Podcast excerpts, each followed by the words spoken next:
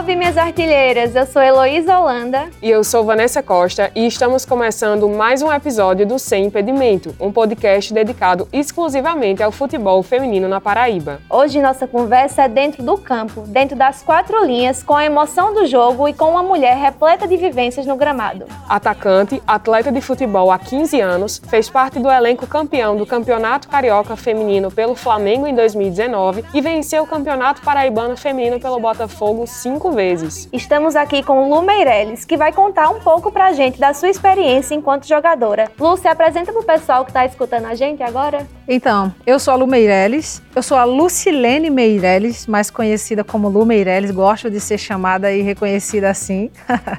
Só minha mãe que me chama de Lucilene. é... Clássico, né? É, eu sou formada em educação física, me formei, graças a Deus, através da bola, através do, do, futsal. Então foi através de uma bolsa integral que eu consegui me formar. E o amor pelo futebol ele veio desde muito cedo, pelo futsal e pelo futebol, né? Porque eu primeiro comecei no futsal, depois no futebol. E consegui durante alguns anos da minha vida manter as duas coisas. Só que era bem difícil manter as duas coisas e acabou que durante muito tempo eu era mais professora de educação física do que jogadora, até que eu consegui viver de futebol, que sempre foi o meu, o meu grande sonho. E é isso aí, vivo fazendo as duas coisas que eu amo, que é dar aula e também ser atleta de futebol. É no drible e na dividida, tem futebol feminino aqui na Paraíba. Aqui é sem impedimento.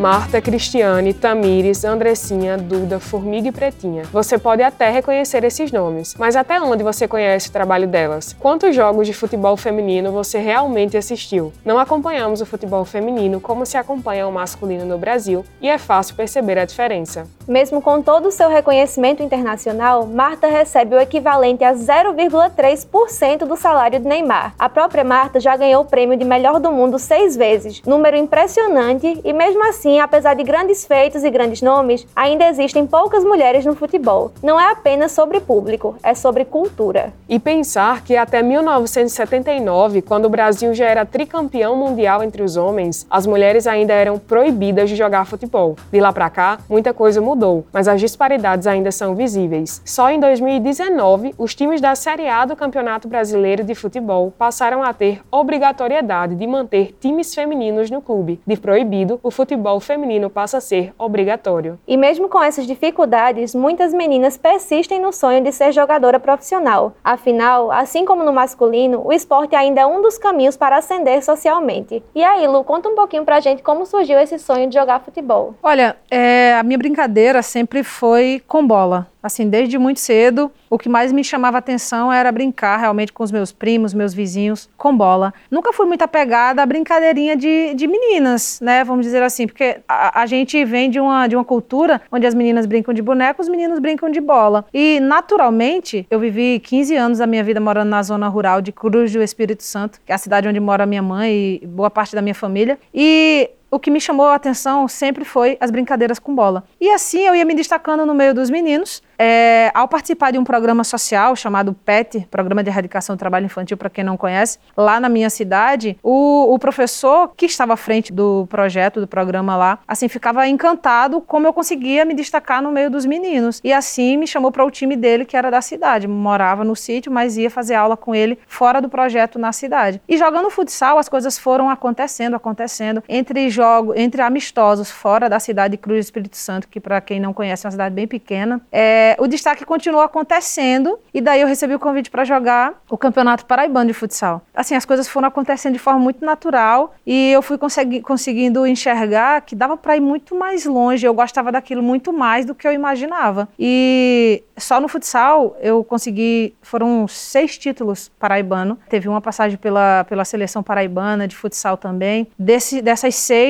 desses seis campeonatos paraibanos de futsal que eu participei, cinco deles eu fui artilheira. Até que com 19 anos anos, depois de muitos destaques no futsal, com 19 anos eu recebi um convite para jogar futebol, aí tudo aconteceu.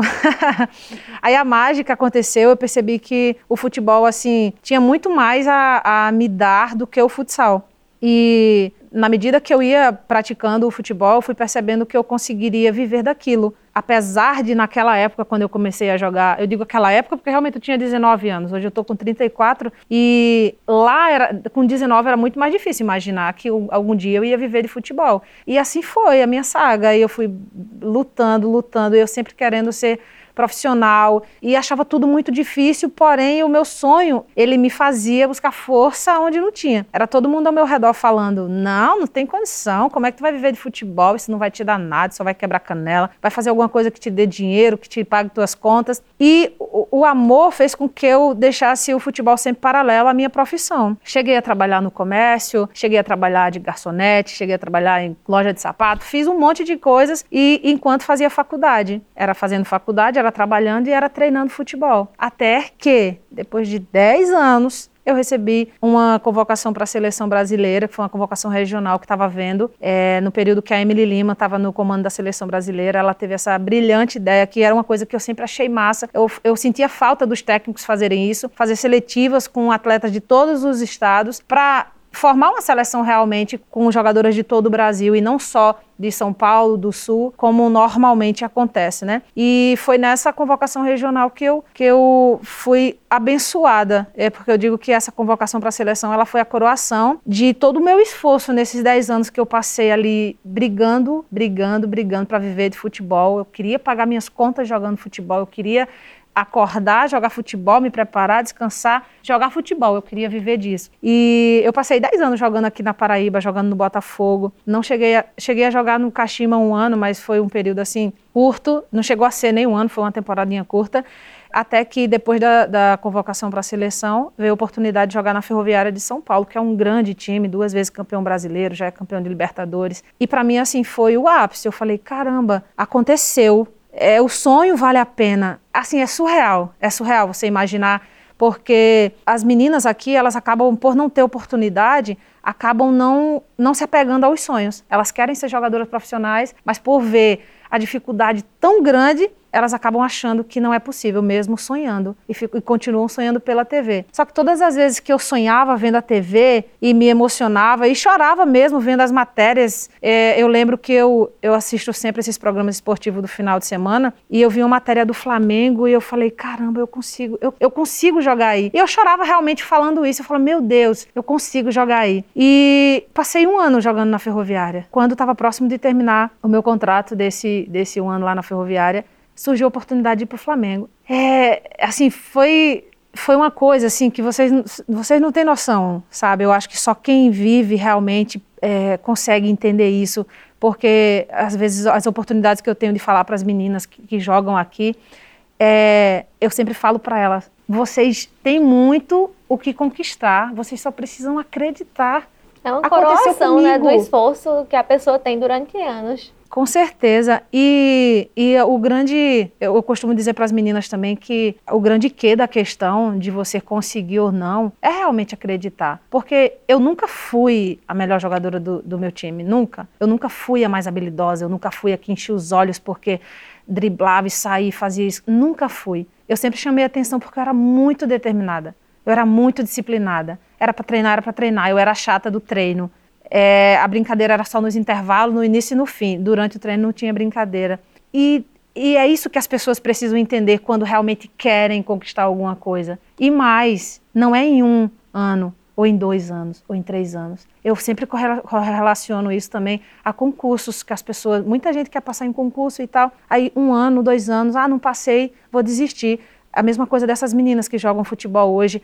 Ah, já joguei três anos, cinco anos, nada aconteceu na minha vida eu passei 10. Mas assim, a recompensa ela veio, ela veio de forma incrível, porque primeiro veio a convocação para a seleção, depois veio um grande time de São Paulo e depois veio o grande time que eu sempre almejei, que foi o Flamengo. E não importa se foi 5, 6, 7 anos que eu joguei fora. Eu tava jogando, eu passei três anos jogando fora da Paraíba, mas quando eu decidi voltar para cá, eu voltei de alma limpa, assim, lavada, de caramba, eu consegui, foi incrível. Não parei de jogar, porque eu amo jogar futebol e eu sei que eu tenho muitos gols para fazer ainda, vocês ainda vão ouvir falar dos meus gols. Mas é isso, assim, é surreal falar sobre essa minha realização no futebol, de verdade. É uma satisfação, né, de você ter trilhado toda essa história, assim, e estar tá aqui hoje falando sobre isso pra gente, para todo mundo que está ouvindo, para mulheres que sonham em ser jogadoras também. E aí a gente quer saber lá no começo ainda, quando você percebeu que futebol era seu sonho. Tá, futebol é seu sonho, você quer se profissionalizar nisso. Você teve apoio do seu ciclo familiar, dos seus amigos? Não, é, eu nunca tive apoio, na verdade, da família, porque a minha mãe, ela ela, assim como muitas mães e muitos pais, sempre achou que futebol era para menino. E a crítica, ela era tremenda. Sempre, sempre, sempre. Eu brinco com a minha mãe hoje dizendo: hoje a senhora tem orgulho, né? Hoje fica, hoje fica aí se amostrando, dizendo para todo mundo: a minha filha, a minha filha. Mas antes, assim, a gente brinca muito falando sobre isso, né? Porque ela só, ela não conseguia ver futuro, como a maioria das pessoas, principalmente quando se é de uma cidade pequena ou de um estado pequeno, não, não, não conseguem ver futuro. Eu conseguia ver futuro porque era um sonho muito grande. Então eu tapava os meus ouvidos para as críticas e só seguia, e só seguia, e só seguia. E eu acreditava que em algum momento aquilo ia acontecer. Então não tinha o apoio da família, é, os amigos falavam as mesmas coisas. Menina, larga a mão disso, tu fica se dedicando a uma coisa que não tem futuro. Todo mundo ao redor falava isso. Eu acho que de 100 pessoas do meu convívio, se eu encontrasse 10 que falassem, não, Lu, realmente tem futuro, vai lá, tu consegue, tu, tu se destaca, era muito pouco mesmo. Eu acho que só o meu treinador lá, o primeiro treinador, que dizia, não, você vai muito longe. Porque as outras pessoas ao redor, apoio não tinha. E durante seus primeiros anos, assim, no futebol, quando você começou a jogar nesse projeto também, que um treinador puxou você, assim, para perto, você participava do treino com os meninos ou ele conseguiu montar um time de meninas também para já ter esse início no futebol feminino? Ele eh, tinha outras meninas meninas que também jogavam, mas eu acho que, é, assim, a grande diferença da, das outras meninas para mim é tipo assim, a gente jogava com os meninos e com as meninas. Porém, sempre que eu jogava contra as meninas, acabava não rendendo muito porque não era compatível. Tipo, é, eu jogava sempre, sempre mais, assim. Então, não dava para fazer um, um joguinho contra elas. Era como se eu estivesse jogando sozinha. Tipo, eu passava uma bola, mas não recebia. Então só dava certo eu jogando com os meninos, porque como normalmente os meninos praticam mais a modalidade e eram um pouco mais evoluídos, eu acabava jogando com os meninos, mesmo tendo um time de meninas, mas porque as meninas ainda eram mais lentas e tal. Então eu acabava jogando com os dois, mas eu jogava mais tempo com os meninos por conta do nível mesmo. E os, e os convites para jogar fora veio por conta disso também. Porque quando Você eu jogava essa menina está acompanhando um ritmo que é diferenciado. É, era exatamente assim na época. Era, foi isso que me fez acreditar realmente, sabe? Eu falei, eu só estou jogando com os meninos porque eu não encontro meninas para jogar no mesmo nível. Então é porque dá certo. Uhum. e assim foi. E esse trabalho de base, assim, esse treinador que você teve, esse primeiro treinador, como foi que ele apoiou e como foi que esse projeto em si de ter a oportunidade de jogar numa escolinha, enfim, num, numa equipe de base, como que isso fez diferença na sua carreira? Olha, é, quando, quando a gente encontra alguém que demonstra confiança, a gente se sente confiante, né? É natural. E, e ele o tempo todo falava: você joga muito bem, o seu esforço ele faz muita diferença. É, continue, continue fazendo o que você vem fazendo, se dedique, se dedique. E não era, não era muito comum as pessoas darem esse tipo de, de apoio, né?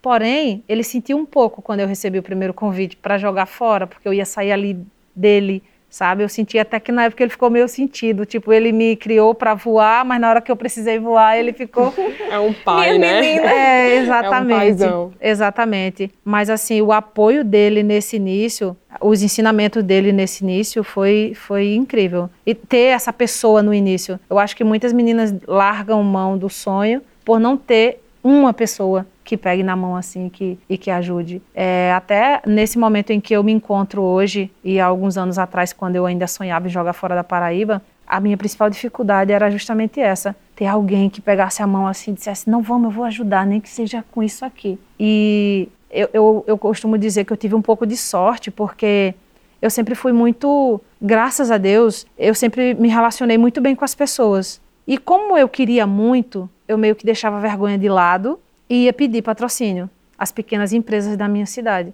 E de, sei lá, 50 empresas que tinha na cidade, eu conseguia de um, dois Aí com esse um dois eu conseguia comprar material, eu conseguia pagar uma passagem para vir jogar aqui em João Pessoa e assim, graças a Deus, desde quando eu morava em Cruz do Espírito Santo eu sempre conseguia uma ou duas empresas pequenas empresas, né, pequenos é, empresários que ajudavam. E hoje, graças a Deus, eu estou com empresas parceiras maravilhosas, uhum. grandes, uma bênção de Deus. Que é o certo. Que é o certo, exatamente. esse incentivo das mulheres no futebol. E como foi esse início da profissionalização no esporte, quando você foi chamada assim mais para perto para jogar? Como se deu esse processo de se tornar um atleta? Olha, é, aqui na Paraíba sempre foi no amadorismo, né? As pessoas às vezes não conseguem entender bem essa questão do amadorismo e do profissionalismo. E você, é, você é profissional na medida que você ganha para fazer aquilo. Ah, eu me profissionalizei, eu estou vivendo só disso, eu sou profissional. Se eu não estou ganhando para fazer isso,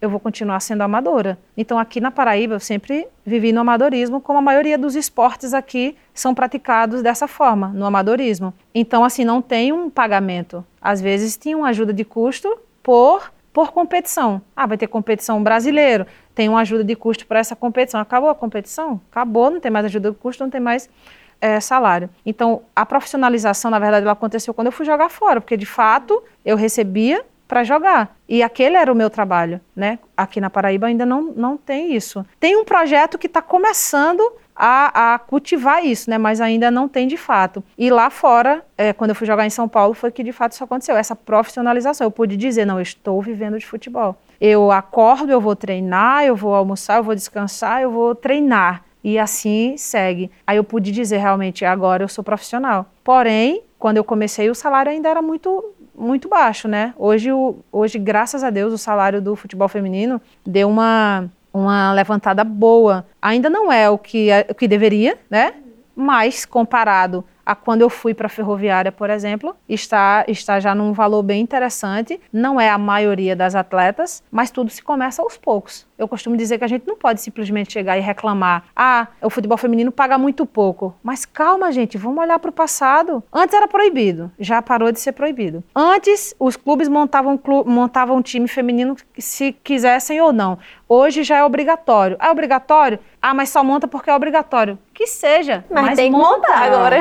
Ah, antes pagavam um salário razoável. Hoje já pagam um salário bom. Já pagam um salário bom. Ah, mas ainda não é igual ao masculino. Calma. Eu costumo dizer para as meninas, não é assim. A gente não pode querer tudo de uma vez. As conquistas elas vão aos poucos. A gente não pode querer que ah, tem que equiparar. Eu acho que a gente vai viver anos, anos e anos e essa diferença entre homens e mulheres vai continuar acontecendo. E o que é que a gente vai fazer? Vai parar e ficar reclamando? Não. Vai continuar trabalhando e conquistar nosso espaço a cada dia. Hoje a gente está falando isso aqui. Daqui a 10 anos, de repente, o futebol feminino pode estar tá pagando aí valores muito mais altos e a gente vai estar tá aplaudindo e lembrando que neste dia nós estávamos falando justamente que o valor era pequeno. Mas a gente não pode ficar olhando só para as dificuldades, só porque está ruim. Não, a gente tem que olhar para o que está acontecendo de bom e que está acontecendo de bom melhor que ontem. E isso nos faz acreditar que daqui a alguns anos vai estar tá melhor do que está agora. É uma é esperança, isso. né? Exato. É a esperança. Exato. E assim, você está falando dessa trajetória de 10, 15 anos atrás, era um cenário.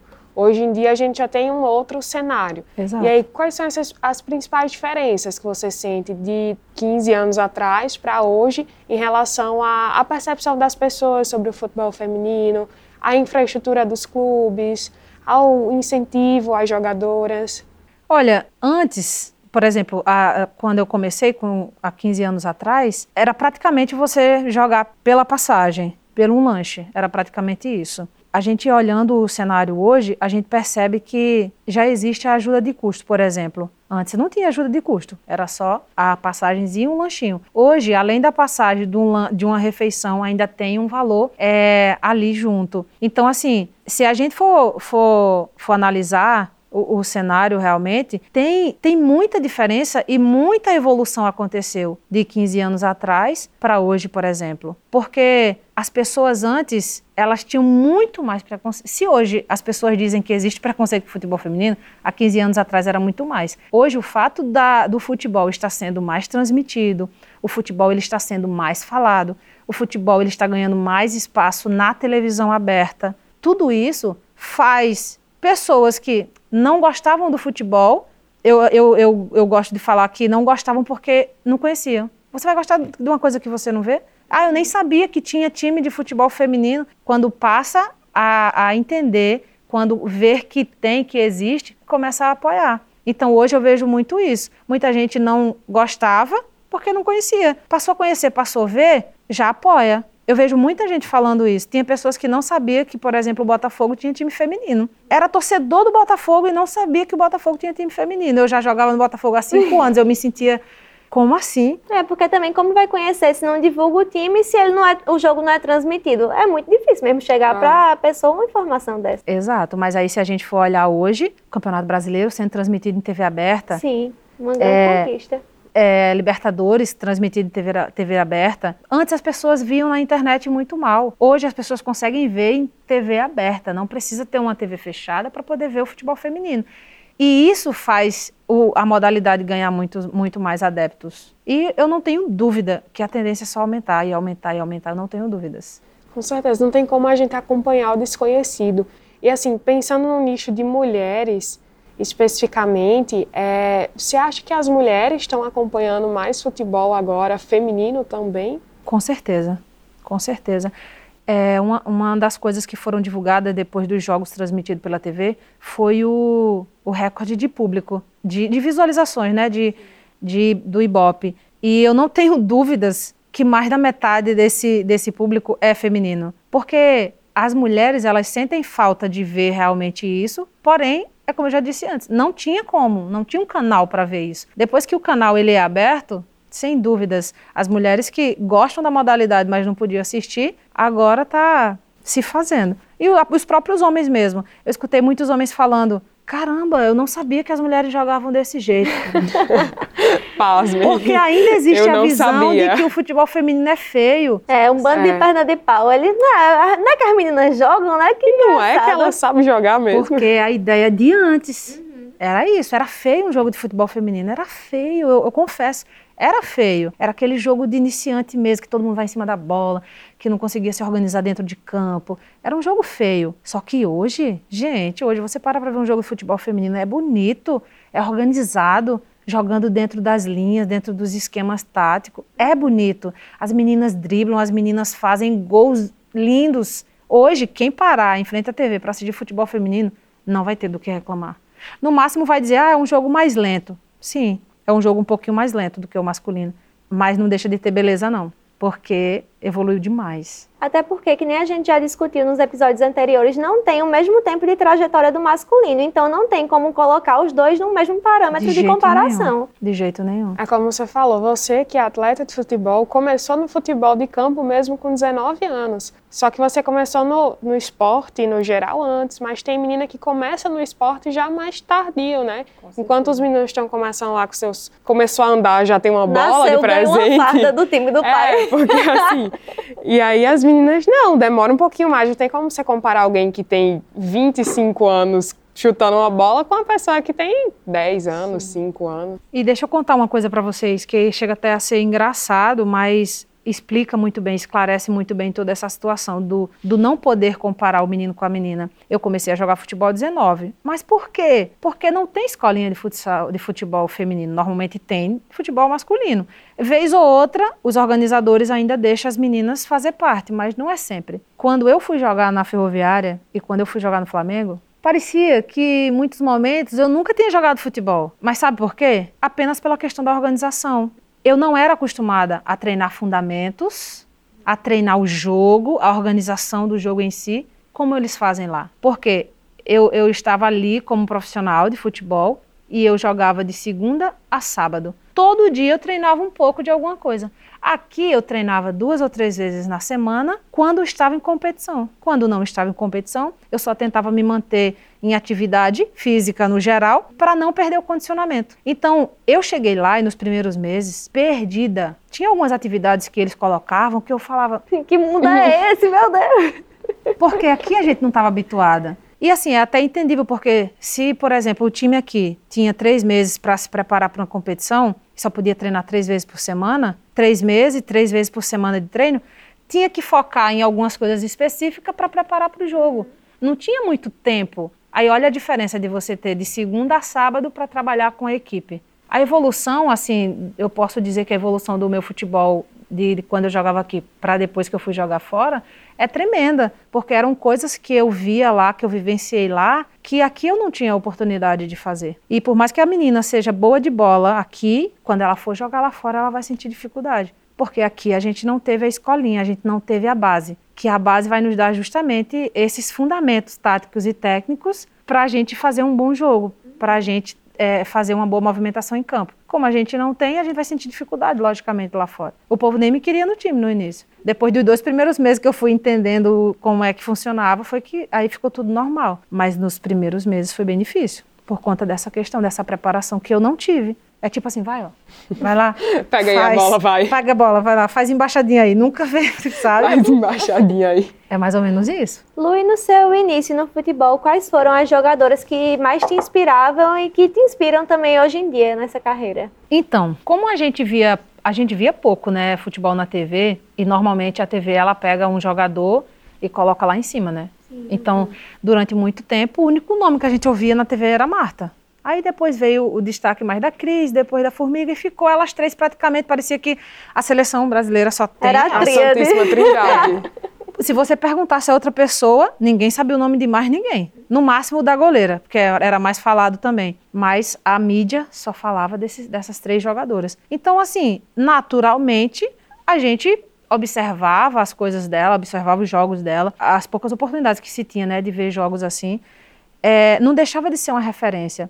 Só que depois que eu estava dentro do futebol profissional, vamos dizer assim, eu, eu passei a perceber que as minhas inspirações estavam exatamente ali, onde, onde eu jogava. Na ferroviária tinha algumas jogadoras que eu olhava e falava: caramba, eu pensei que eu era dedicada, mas elas são ainda mais que eu. Eu vou ser assim, eu vou querer continuar assim. Então, se antes eu só, eu só conhecia Marta, Formiga e Cristiane, eu passei a conhecer outras jogadoras, eu passei a viver naquele meio que eu sonhava, eu passei a, a ter como exemplo justamente as meninas que jogavam comigo. E eu acho isso massa, porque aqui no Botafogo era da mesma forma. Eu nunca fui a melhor jogadora do time. Mas tinha algumas meninas que jogavam tão bem que eu ficava, caramba, essa menina não era nem para estar tá jogando aqui, era para estar tá jogando fora daqui, ela é muito boa. E eu me inspirava nela. Eu era dedicada, eu não tinha habilidade. Eu não tinha muita habilidade, mas eu tinha força, eu tinha vontade, eu tinha determinação. Então eu me espelhava nela para juntar o que eu tinha de melhor com o que ela me mostrava ali para poder melhorar um pouco mais. Na ferroviária foi do mesmo jeito. Eu tinha como inspiração algumas das meninas que jogavam comigo lá. No Flamengo foi do mesmo jeito. Então, durante um tempo, eu tinha a Marta como exemplo, mas eu, eu agrego muito isso, a questão de só, de,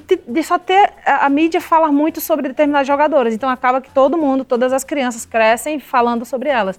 Mas na medida que eu passei a viver naquele meio, as minhas grandes inspirações estavam dentro dos meus próprios do meu próprio time. E é muito bom quando a gente tem essa referência próxima de admiração, porque é até é mais fácil de você conseguir conversar, você conseguir desenvolver, tirar dúvidas sobre Trocar como é isso. É diferente, você vê numa tela e você tá no dia a dia e fazer, não, vamos fazer aqui junto alguma coisa, né? Vamos trocar essa realmente essa ideia, essa, esse relacionamento próximo é muito importante.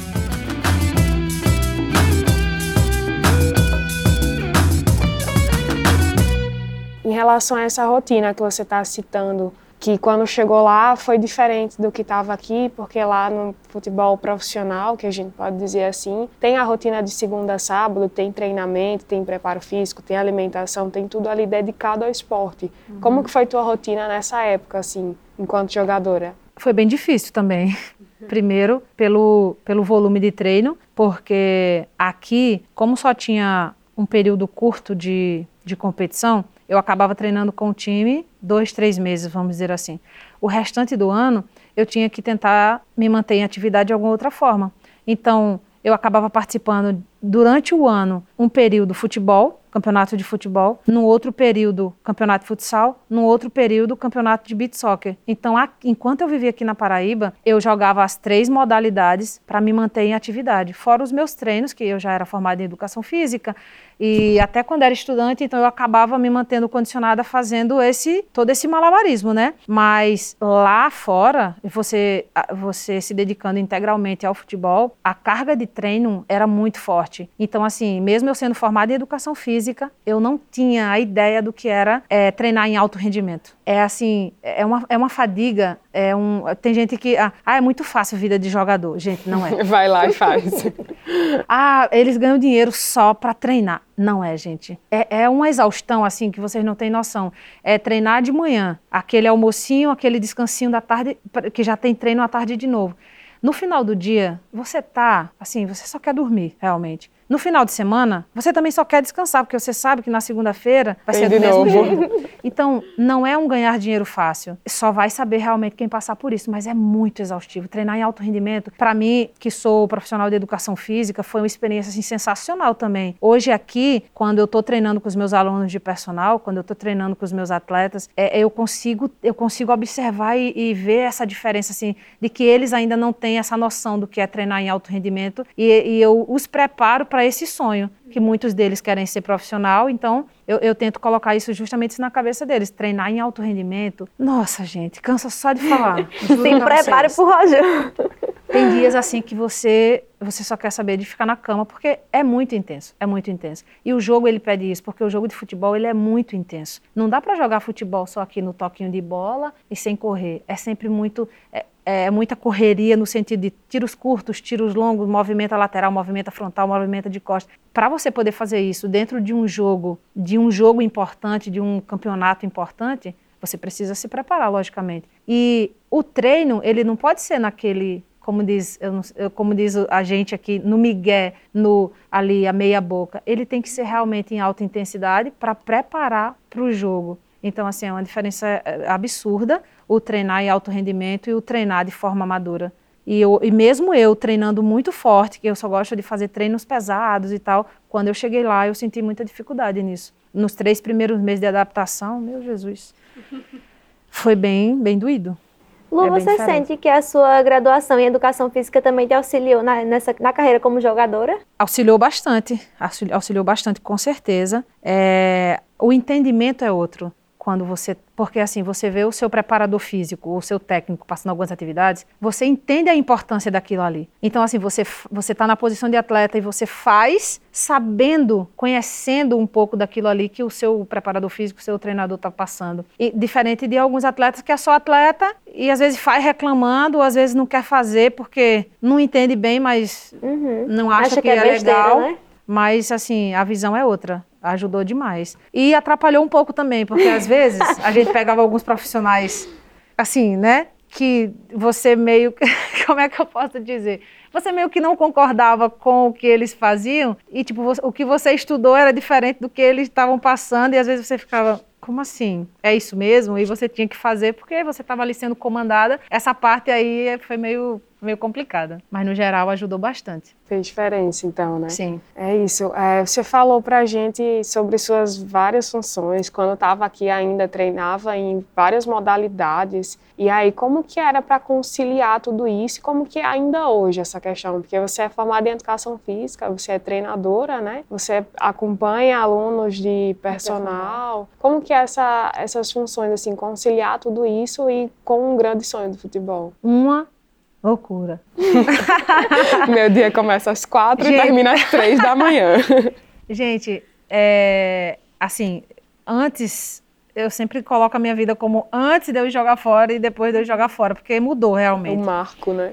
É, antes de eu jogar fora, eu conciliava os treinos, tipo, que praticamente eu, eu, eu que me preparava. Porque, como eu já falei, a gente só se preparava dois, três meses antes das competições. Então, eu, eu sempre me virei nos 30, assim, para dar aula e para treinar para quando eu precisasse jogar eu estar bem condicionada. Mas sempre foi muito difícil, muito difícil, é muito cansativo, porque é, o descanso ele acaba sendo pouco. Mas como é que eu vou render bem se eu não descanso bem? A correria do dia a dia acabava fazendo com que eu não conseguisse me alimentar tão bem quanto eu gostaria. Então tudo isso influencia para ruim, certo? É, Aí lá fora, a rotina era totalmente diferente, logicamente, eu só treinava e me, me cuidava para aquilo, o rendimento era muito maior. Depois que eu voltei, eu voltei com outra visão. Eu voltei com algumas prioridades, É, mas mesmo assim, continua sendo muito corrido. Por quê? Eu decidi realmente voltar para Paraíba. Assim, não foi uma coisa que, ah, eu me frustrei, me frustrei, resolvi voltar, tô aqui com a cabeça mil. Não, não foi isso. Eu resolvi voltar. Eu estava sentindo essa necessidade de voltar para Paraíba. Eu não tenho a educação física como, ah, é só uma profissão. Não, eu amo a, profissão que eu escolhi. Antes eu era profissional de educação física e tinha a vida de atleta paralelo. Chegou um momento que eu era atleta de futebol e tinha educação física paralelo.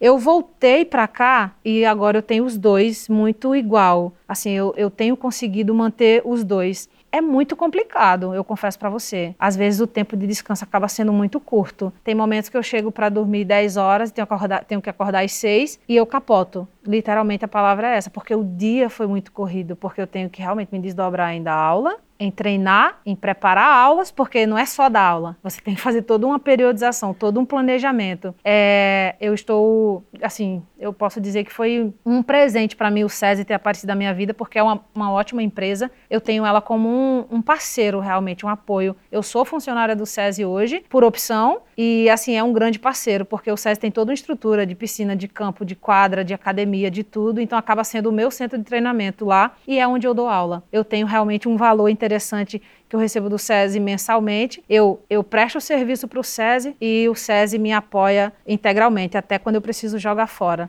Então isso assim é muito bom. Só que as aulas de personal, as aulas personalizadas, elas, elas acabam me dando um retorno financeiro muito maior. Eu atendo uma escolinha de futsal e futebol no SESI, iniciação, porém a minha, a minha maior renda ainda acaba sendo as aulas personalizadas, porque é algo que eu gosto muito, esse trabalho individualizado é sensacional. A educação física, o bacharel, que foi o bacharelado que foi onde eu me formei, ele me dá um leque assim de muitas opções para trabalhar. E o trabalho personalizado acaba sendo o que eu mais gosto por ter esse contato, é só eu e o aluno. Eu consigo trabalhar ele em todos os aspectos, em todas as capacidades físicas e é sensacional. É cansativo? É muito cansativo. Eu preciso fazer um desdobramento tremendo na minha na minha semana para treinar e para dar treinos, mas assim, eu, eu tô feliz, eu tô feliz, eu tô satisfeita, eu não tô, pens eu não tô aqui pensando, ah, eu poderia estar jogando em São Paulo, ah, eu poderia estar jogando. Não, eu não estou. Eu estou feliz. Aqui hoje tem o Botafogo, tem o VF4, tem Kashima, tem outros times. Ah, Lu, mas vai voltar para o amadorismo? Não. Eu jogava no amadorismo, eu fui jogar fora, eu voltei com bagagem, eu voltei com mais experiência. É logicamente que eu não vou voltar para o amadorismo. Seja o Botafogo, seja o VF4, seja Caximo, seja qualquer outro time daqui do estado, quer um atleta, é, é, tipo, quer no time, vai, vai, vai ter que é, desembolsar um determinado valor para poder ter no time. Não vai ter mais a Lu Meirelles, é amadora, que saiu. Eu sou profissional, eu me preparo para isso, então aqui na Paraíba eu continuo sendo profissional. Algumas pessoas até ficam meio sem entender como é que fica a minha vida aqui, é, se eu estou recebendo pelo Botafogo, se eu estou jogando no Botafogo. O meu como é que eu dizer? O meu vínculo com o clube é por, por competição, é por contrato. Ah, eu joguei o Campeonato Brasileiro e o Campeonato Paraibano com o Botafogo, por exemplo. Acabou o campeonato? Acabou o meu vínculo. Se vai renovar ou não, não sei, não sabemos. Ah, mas tem o VF4 que também vai jogar o A3, A3 do brasileiro. É uma opção. Ah, tem o Kashima que vai jogar competição tal. Bom, eu sou profissional e, logicamente, dependendo de propostas e contratos, eu, no momento, eu estou sem clube, mas tem essa questão de, de negociações. Mas a grande questão é essa. É, as pessoas confundem um pouco a questão do amadorismo com o profissionalismo, mas sempre que eu posso, eu faço questão de abrir a cabeça, gente, não é assim. Mas assim, é um desdobramento muito grande. Durante a semana é bem complicado, é bem, bem corrido. Mas eu tô feliz. Quando se faz algo é o que, que importa, gosta, né? eu deito morta, mas eu, eu levanto feliz porque eu vou fazer o que eu, o que eu gosto. E como treinadora de base, você percebe que se tem ou não mais meninas envolvidas agora no futebol? Eu tenho duas categorias é, onde, onde o time é misto. Então joga meninos e meninas junto. Na parte de, inicia, de iniciação, você consegue, se a menina realmente ela gosta de jogar, ela acaba entrando ali na mesma, no mesmo nível dos meninos, sem problema algum, que é o caso que eu tenho hoje. Eu tenho uma categoria sub-10 no SESI, que tem uma menininha que ela joga tão bem quanto os menininhos da idade dela. Tem a categoria sub-13 do mesmo jeito. A menina que joga entre os meninos, ela tem o mesmo nível dos outros meninos. Então, a procura ainda, ainda é, é baixa. Alguns pais ainda infelizmente, ainda barra. É, eu cheguei a fazer convite para algumas meninas que, que eu também dou aula de natação e algumas meninas que, jogam, que nadavam comigo e eu convidei para a escolinha de futsal e alguns pais, tipo, não, melhor não. Foi até o que eu ia perguntar, se tem uma relação melhor de aceitação com os pais para incentivar que essas meninas entrem no esporte. Alguns sim, mas eu, eu me arrisco a dizer que mais da metade não, não, não incentiva para o futsal nem para o futebol. Eu sempre falo para os pais que a modalidade na fase de iniciação, na fase de criança e pré-adolescência, ela vem muito mais para formar o aluno, o indivíduo, do que formar um atleta. Porque a gente trabalha muito a questão da capacidade, das capacidades físicas e motoras da criança e do pré-adolescente. Então, assim, mesmo eu colocando essa situação, esses argumentos, muitos pais, por ser futebol ou futsal, acabam não, não querendo nem dar a chance da criança praticar. Porém, eu gosto de deixar sempre isso muito bem claro. Modalidades na fase de iniciação para criança e adolescente, não é para formar atleta de cara, é trabalhar as capacidades físicas e motoras da criança e do adolescente. Porque hoje, se você for olhar, muitas crianças, ou a maioria das crianças, elas são mais descoordenadas, elas não conseguem fazer coisas que as crianças lá atrás, quando não tinha tanto videogame, tanto celular, tanta internet, tanta tecnologia, faziam. É o correr, é o saltar de forma simples e natural, que era para ser, hoje não é. Se você parar para olhar uma criança hoje, ela não corre de forma natural, ela não salta de forma natural. Quando eu digo de forma natural, é, é como se as crianças de antigamente elas aprendiam isso sozinha, naturalmente. Hoje em dia, não. Se você pedir para uma criança saltar hoje, é um, como diria minha avó, é um desmantelo. porque precisa ser trabalhada essas capacidades nas crianças. Eu, particularmente, uso a modalidade nessa fase de iniciação mais para trabalhar o indivíduo em si, as capacidades físicas e motoras das, das crianças e dos pré-adolescentes. Até a, que, a, questão de disciplina também, né? O esporte ajuda muito nisso, na formação dos indivíduos. E é uma responsabilidade que você tem com aquilo que você está praticando. E o próprio relacionamento, né? Assim, criar, fazer aquela amizade ali no, no treinamento e conviver com pessoas diferentes, ter um momento diferente de do ambiente familiar, enfim. O, o aprender próprio... a ganhar e a perder, que a isso. gente usa muito Exatamente. isso. A maioria das crianças não sabem perder. E quando elas têm pais que dão tudo, aí, meu quando a gente pega uma criança assim que é bem mimadinha mesmo, que ganha tudo que pede, que manda em casa, é bem mais complicado, porque ela não sabe perder. Vai ter brincadeiras que ela vai perder e vai chorar, vai se espernear, vai querer bater. É uma loucura, mas é gostoso trabalhar com isso. É, é, é bom também. É, essas meninas do, do treinamento, você percebe que quando elas vão crescendo e aí estariam num sub... que os meninos vão entrando num sub-15 ou sub-17, é, pela idade, pelo condicionamento, as meninas estão acompanhando? Tem algum caso assim que se acompanha, que foram galgando outras categorias? Outros, outras categorias? Sim. Sim, inclusive uma das meninas que estão aqui na, que estão na escolinha comigo, sub-13, é, eu acabei a levando para uma seletiva de uma escola particular. Ela acabou passando nessa seletiva, já está estudando até na escola. Assim, já foi uma, uma vitória assim para a gente, né? Tanto para mim, que a gente começou a escolinha há pouco tempo, quanto para ela. E, e eu percebo essa evolução Tipo assim, ela, ela muda de categoria, mesmo ela sendo sub-13, ela consegue jogar no sub-15 e jogar de igual para igual. Então, é, é uma evolução assim bem natural. Porque tudo é a base. Essa menininha que está no sub-10, eu não tenho dúvidas que ela chegou, que mal, mal sabia chutar uma bola. Hoje ela já consegue driblar. Então, assim, faz menos de seis meses isso. Eu não tenho dúvida que quando ela estiver no sub-11, no sub-13, no sub-15, ela vai estar tá desenvolvendo muito muito melhor tudo isso que ela faz hoje. É a questão é a base. E se com 19 anos eu tinha dificuldade de fazer algumas ações, é porque eu não tive. Mas essa que começou com 9, ela vai chegar aos 11 muito bem, obrigada. Vai chegar aos 15 muito melhor ainda e assim sucessivamente. E ela vai continuar no esporte se ela quiser. Assim vai ser uma escolha dela, entendeu? Não porque ela não saiba, mas vai ser uma escolha dela. Em relação aos estigmas de ser uma jogadora mulher, de estar inserida no futebol, já teve alguma situação muito complicada que aconteceu com você que balançou assim um pouco, que fez caramba, será que eu consigo persistir mesmo nessa área? Será que eu vou conseguir chegar onde eu tanto almejo, onde eu tanto sonhei desde o início? Olha, te, o, eu posso dizer que depois que eu saí do amadorismo para ir para ir jogar fora, o momento assim que foi mais crucial foi nesse primeiro ano porque o salário ainda era, era baixo, pelo fato de eu não ser conhecida, eu era uma jogadora da Paraíba, então o salário era baixo, eu tive que sair de um salário que, como aqui eu jogava e dava aula, eu tinha uma renda que era interessante, daí eu optei em jogar fora ganhando menos, menos da metade do que eu ganhava no, nesse momento, no momento em que eu decidi isso, para ter a oportunidade de galgar outras coisas maiores depois. Então, assim, foi bem crucial e foi, foi um momento, que, inclusive, que eu pensei, o que é que eu estou fazendo? Como é que eu deixei o meu salário de tanto é, na minha casa, no convívio com a minha família, para vir para cá ganhar só isso, por exemplo? E eu pensei seriamente, assim, em parar. Era o meu primeiro ano, mas era uma, experiência, era uma coisa que eu não conhecia. Eu sonhava uma coisa, só que o sonho, ele concretizado ali, ele não era um sonho, ele era bem difícil. E é bem difícil, na verdade. Esse se desprender da família, se desprender de casa é bem difícil.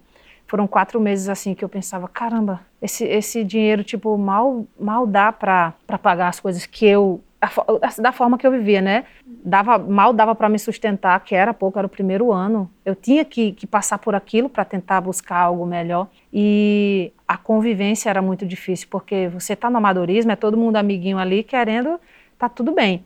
No profissionalismo, a realidade ela é muito mais difícil, porque ninguém quer amizadezinha, não. De cara, ninguém quer amizadezinha, não. Cada um faz o seu, te vira, e isso foi horrível, porque eu, assim, sou uma pessoa muito afetiva de muita conversa, de muito abraço, de muito beijo, de, muita, de muito amor. E lá não tinha isso. Então foram quatro meses que eu acho que nos três primeiros era sagrado chorar antes de dormir. Eu tinha que chorar antes de dormir. Não tinha como, assim, era, era angustiante os três primeiros meses, porque tanto era difícil pelo salário que diminuiu, quanto pela dificuldade mesmo da convivência com as pessoas. Que eu sempre dava aula aqui, então era sempre muita gente, era muita, muita conversa, muito, muita interação legal, e lá não tinha isso. Então foi o, o, pior momento, assim, foi bem crucial esse, esse primeiro ano. Até por ser muito concorrido também, ter, ser, ter uma dificuldade muito grande pelo reconhecimento acaba que gera essas relações de eu não vou ajudar fulano, porque aí vem fulano e pega a minha vaga. Infelizmente tem esses pensamentos, que não deveria, né? É. Porque quando um ajuda o outro, todo Cresce mundo... junto. É, mas ainda existe esse tipo de, de coisa.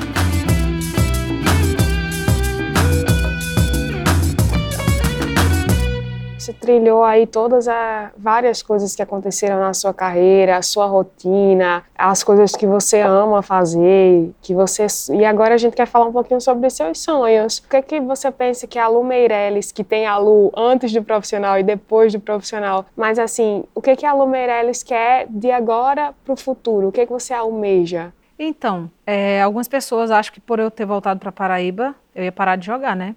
Aí se engana como já disse, vocês vão ouvir muito falar dos meus gols ainda.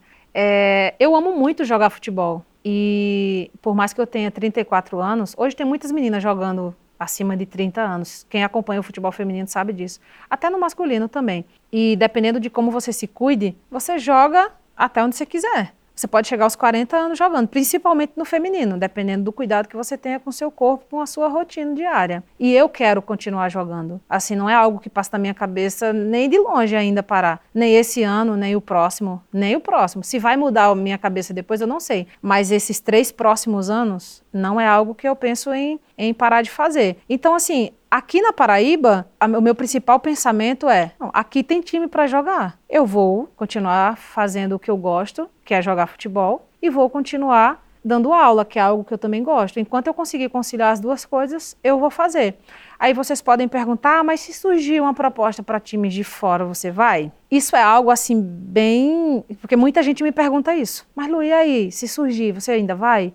Dependendo da proposta financeira, sim. Por quê? Eu estou bem adaptada aqui e eu tenho a possibilidade de jogar e dar aula, são duas coisas que eu amo fazer. Eu tenho a faca e o queijo e eu posso continuar bem. Eu vivo bem, vivo feliz, estou no meu ambiente super agradável. Só que eu me vejo ainda como profissional. Eu não voltei para cá para parar de jogar. Eu voltei para cá porque eu estava sentindo necessidade de voltar. Ah, Lu, mas surgiu uma oportunidade para jogar fora. Surgiu. Eu até, até me enchei os olhos, mas não era o valor ainda que eu queria. Era um valor bom, mas não era um valor que eu queria. Eu falei, não, para jogar fora do país por esse valor, não vou. Ah, surgiu, mas para jogar aqui, é, lá no sul do país. Era uma proposta boa, mas não era o valor que eu, que eu também que eu queria. Então isso também barrou. Então, assim, é uma questão muito de. Antes eu acabava. Era um sonho, se desse para pagar minhas contas, eu iria. Hoje não. Hoje eu tenho um valor. Eu, eu coloquei como meta isso. Não, eu, eu cobro esse valor para jogar. Se me pagar esse valor, beleza. Se não me pagar esse valor, eu estou bem demais aqui onde eu estou e eu vou continuar seguindo. Mas os meu, o meu pensamento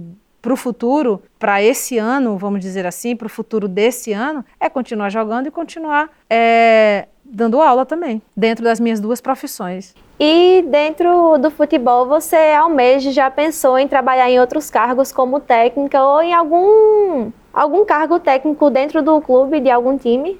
Olha, eu amo preparação física. Inclusive, estou fazendo até alguns cursos voltados para essa área de preparação física. É, como eu já disse anteriormente, eu adoro dar treinos assim personalizados, esse treino específico.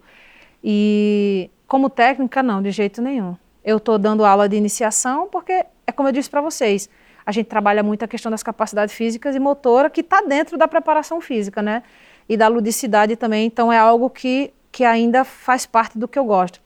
Mas é, planos para o futuro, assim, para ser técnica, de jeito nenhum. Não acho que a minha, minha praia, minha vibe, não curto. Não acho que eu tenho. É, é uma coisa que se estuda, mas não é algo que mexe comigo. Não quero de jeito nenhum, assim. Não, não combina comigo, não dá para mim. Eu não acho que eu tenho a cabeça. É, que eu nasci para isso, para ser técnica, de jeito nenhum. Ah, é ex-atleta, dá para ser técnica. Não, não é assim. E eu tenho exemplos de que não é assim. Ah, foi ex-atleta, consegue dar dar treino, não é assim. Mas já na, na área da preparação física, sim, é algo que eu almejo. E é algo que eu estou me preparando para isso. Eu estou fazendo alguns cursos, algumas especializações para poder trabalhar como preparadora física de futebol. Ou aqui ou fora, não sei, mas na preparação física, sim, pretendo. Para trabalhar com preparação física também tem que fazer esses cursos específicos da CBF, que nem como para trabalhar como técnica? Olha, os clubes, eles, eles dão valor a essa, a essa formação. Então, obrigatoriamente, sim. Uhum. Mas aí uma questão de, de agregar conhecimento, se você não fizer, você acaba ficando também ultrapassado, entendeu? E para as meninas que estão escutando a gente, que sonham em ser jogadoras, que gostam muito do futebol, mas que enfrentam dificuldades todos os dias, que às vezes pensam em desistir do sonho, o que, que você diria hoje para elas? Então, sobre sonho, eu amo falar sobre sonho, porque eu sou a prova viva de que a gente realmente consegue realizá-lo. Basta querer e basta acreditar até o fim, independentemente de ter apoio ou não, é, de ter incentivo ou não, basta, basta acreditar. Mas a gente precisa sonhar com o pé no chão. E eu falo isso, sim, pras, inclusive para as meninas que me abordam no Instagram, no direct. É, ah, mas eu tenho um sonho de jogar futebol. Continua sonhando, porém, é preciso ter o entendimento que não basta só querer, eu preciso fazer. Até o meu sonho, eu tenho alguns degraus que eu preciso subir até chegar lá no topo da escada. Então, é continuar sonhando, mas é lembrar que eu preciso ter disciplina, eu preciso é, ter foco, ter objetivo no que eu quero, porque eu, quero, eu sonho fazer isso, mas aí eu não faço nada para chegar nesse sonho, então não adianta. E outra coisa muito importante, você realizar um sonho, tipo, você chegar no seu sonho não quer dizer que ele é perfeito, não. Você realizou, mas não quer dizer que dentro do sonho vai ser tudo perfeito, não. Porque, ó, eu realizei o sonho de jogar no grande time de São Paulo, eu realizei um sonho de estar dentro da seleção brasileira, eu realizei um sonho de estar dentro de um Flamengo. Só que lá dentro não é flores, não é. é são flores e espinhos o tempo inteiro. Você tem o, o prazer de ter conquistado um sonho de jogar num grande time, mas lá, lá dentro do sonho vai aparecer um monte de, de, de dificuldades. Então, tem pessoas que acabam não pensando nessa questão. Ah, eu consegui chegar no patamar tal, mas aí viver dentro daquele patamar, pô, muitas vezes vai ser um, um inferno, assim, vai ser um transtorno, vai ter muita coisa que vai lhe tirar do prumo e você tem que caminhar sabendo que, mesmo que você consiga realizar esse sonho, lá dentro daquele sonho vai ter muitas perturbações, vai ter muita coisa acontecendo e você precisa chegar lá mais maduro para isso. Eu acho que se eu tivesse conseguido ir jogar fora antes, mais jovem, eu não iria chegar com a cabeça que eu cheguei quando eu fui depois de 10 anos aqui, sendo, sabe, é, é, vamos dizer assim, sendo calejada, né? Foram 10 anos aguentando muita coisa, muita coisa, muita coisa. Estava com a cabeça já mais madura, então assim foi, foi mais tranquilo lidar com as coisas. Como hoje, eu consigo sentar e dizer não, eu só vou jogar fora se eu ganhar tanto. Se eu não ganhar tanto, eu fico aqui, fico de boa, porque eu vou fazer isso, isso isso. Se fosse em outro tempo e eu não conseguisse um valor que eu queria, eu ia ficar chateada, frustrada, com raiva. Então, assim, a gente precisa trabalhar realmente essa questão da, da maturidade para não chegar e se frustrar. Nem porque não conseguiu e nem porque conseguiu, mas quando chegou lá viu que não era nada do que você pensava. Porque foi a primeira impressão que eu tive. Nossa, eu consegui, estou num grande time de São Paulo. Mas quando eu cheguei lá não era, não era bem como eu pensava. Então foram, era um leão por dia, literalmente. É, num patamar maior, a proporção das dificuldades que a pessoa enfrenta deve ser deste tamanho, é enorme. É isso. Porque é uma responsabilidade muito maior, porque você está jogando por um time de peso, um erro que você acaba acontecendo de cometer deve ser um problema enorme. Com certeza. Ainda corre o risco de ficar banco durante alguns durante alguns jogos. Mas olha, falando sobre essa questão de banco, é engraçado, porque realmente, se você cometer alguns erros, corre o risco sim de você passar alguns jogos ali no banco. Porém, existe uma parte crítica que muita gente não sabe. Tinha muitos momentos que você entrava bem no jogo, fazia bem o seu papel e mesmo assim você continuava banco. Então, quando eu digo para tomar cuidado, ah, quer sonhar? Quer, quer conquistar algo muito grande? Beleza, vai lá, luta, conquista. Mas lembra que depois que você conquistar, tem muita coisa que vai acontecer lá, que vai tentar te desestabilizar. Porque eu disse para vocês que no início eu sentia muita dificuldade com treinamento e tudo mais. Mas chegou um momento que eu estava lá no nível de todo mundo e ainda tinha essa, essa coisa de ser muito dedicada, muito disciplinada em tudo. Mas chegou um momento que isso nem fazia mais diferença, porque lá fora eu não sei se em todos os times é assim, mas pelo menos onde eu passei, eles têm o de, os deles. E às vezes, por mais que você fizesse, você não, não entrava, não entrava, não entrava. E foram dois anos que eu passei no, no Flamengo, por exemplo, jogando, fazendo gol, mas isso não fazia com que eu fosse titular, por exemplo. Ou isso não fazia com que eu jogasse mais tempo. Entrava 15 minutos, fazia gol. Achava que no outro jogo ia. Agora vai! no outro jogo eu estava lá, no banco de novo. Então, assim, é, é tem que preparar muito bem a cabeça, assim. Não dá para só sonhar, sonhar, sonhar, sonhar, só sonhar. Não, é sonhar com o pezinho no chão, porque senão a decepção é grande. Eu tinha essa dúvida se eles têm uma bolha com as jogadoras que chegam de fora, até por essa questão das rixas de fulano não pode passar de mim, porque eu já tô aqui, tô ralando, chegou uma novata para querer me passar a rasteira. isso acontece. Infelizmente isso acontece. É, eu, eu sendo técnica, que eu não quero ser técnica, como eu já falei, realmente iria entrar quem estivesse treinando melhor. Só que, infelizmente, não acontece. Não acontece. É, às vezes, o nome joga mais do que o próprio treino. Ah, você tem mais nome, eu não vou tirar ela porque ela tem nome. Como é que eu vou tirar ela que tem nome para colocar Lu Meirelles que não tem nome? Ah, mas Lu Meirelles treinou melhor. Não, mas ela tem nome. Infelizmente, infelizmente isso acontece demais. E eu me arrisco a dizer que em todos os clubes porque eu tenho amigas hoje que jogam tanto na 1 quanto na 2 e a gente conversa bastante sobre isso e continua acontecendo. Eu achava que era só comigo lá, mas trocando ideias assim, eu percebi que não é. E é lamentável, viu? É triste. É porque você percebe que mesmo diante de muito esforço, muita dedicação que você coloca naquele esporte, tem um, uma panelinha que vai ser protegida, principalmente se você for para os times maiores. Infelizmente. Chega um momento que é só Deus. É só você e Deus, é sério. Chega um momento que... A pessoa ri, mas é desesperado. É, hoje eu rio realmente, é, mas é. antes era, era só choro, porque chega um momento que é só Deus, juro para você. Porque a gente sabe, uma pessoa de fé, ela vai saber que não importa o que os homens façam, eu digo os homens no geral, não importa. Quando ele determinar que vai ser, vai ser. Então, muitas vezes, pelos homens não acontecia, mas aí ele ia, ele ia lá e fazia as coisas acontecerem. Por muitos momentos foi assim. Foi, a, foi através de oração, foi através de, de muita conversa com Deus que as coisas aconteciam, porque se pelos homens não ia. Não acontecia, não importa o que você fizesse. E é assim em todo lugar. Se a gente for observar direitinho, às vezes as coisas não funcionam só por mérito. Infelizmente não funciona só por mérito, não.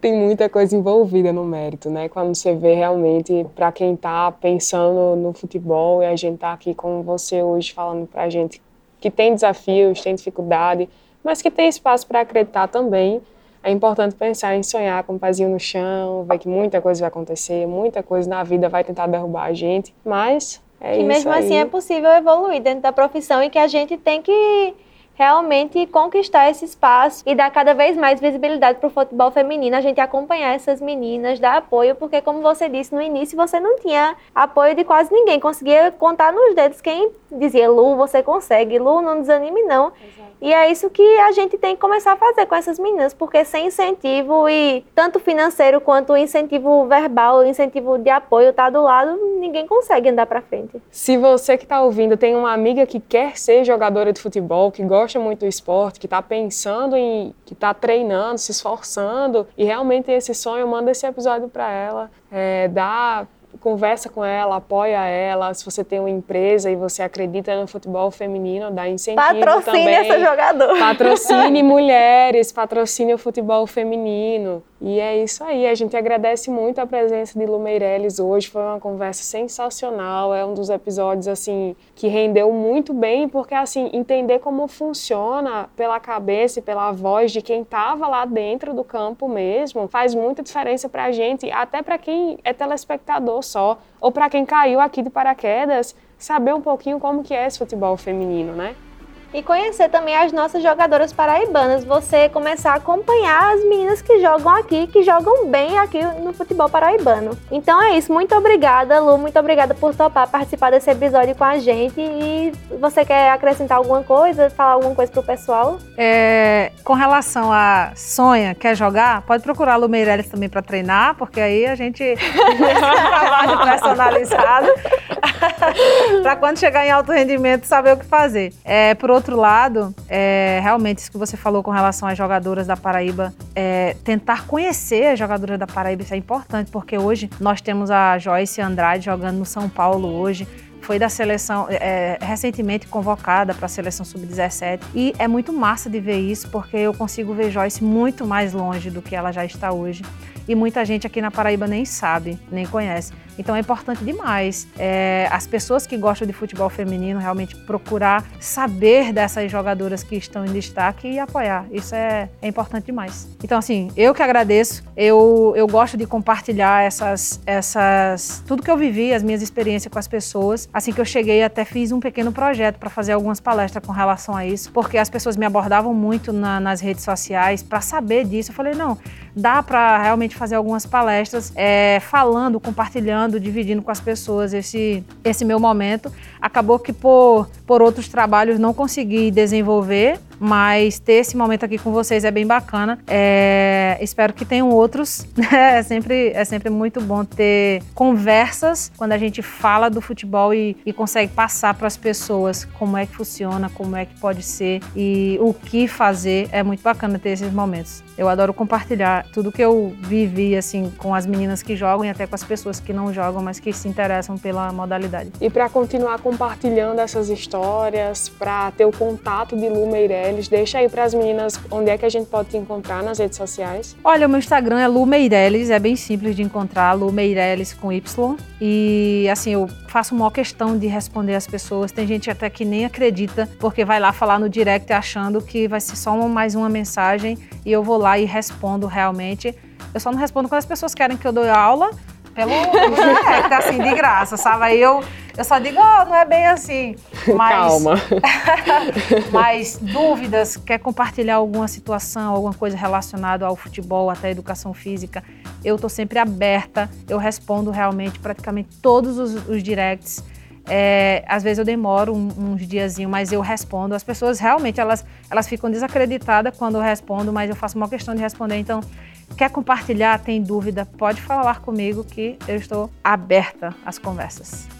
E se você quiser também acompanhar essas apresentadoras maravilhosas que estiveram com vocês durante o podcast, você pode me encontrar pelo arroba Holanda. E o meu é arroba Vanessa Costa TV. E para acompanhar o perfil oficial desse projeto é arroba Sem Impedimento Podcast. Estamos disponíveis em várias plataformas de áudio também. E o arroba da nossa produtora é Virtuose Produtora. Esse podcast tem como apoio a Lei Aldir Blanc de João Pessoa, Fundo Municipal da Cultura, Funjop, a Prefeitura Municipal de João Pessoa, Secretaria Especial da Cultura, Ministério do Turismo, Governo Federal do Brasil. Realização da Virtuose Produções em parceria com a TV UFPB, com direção e apresentação de Heloísa Holanda e Vanessa Costa, produção de Gilmar de Souto e Lucas Freitas, texto e pauta por Gilmar de Souto, Heloísa Holanda, Lucas Freitas e Vanessa Costa, edição e mixagem por Marcos Pac, trilha sonora original por Gatunas, mixagem musical por Pedro Regada, arte da capa por Ana Carla Augusto e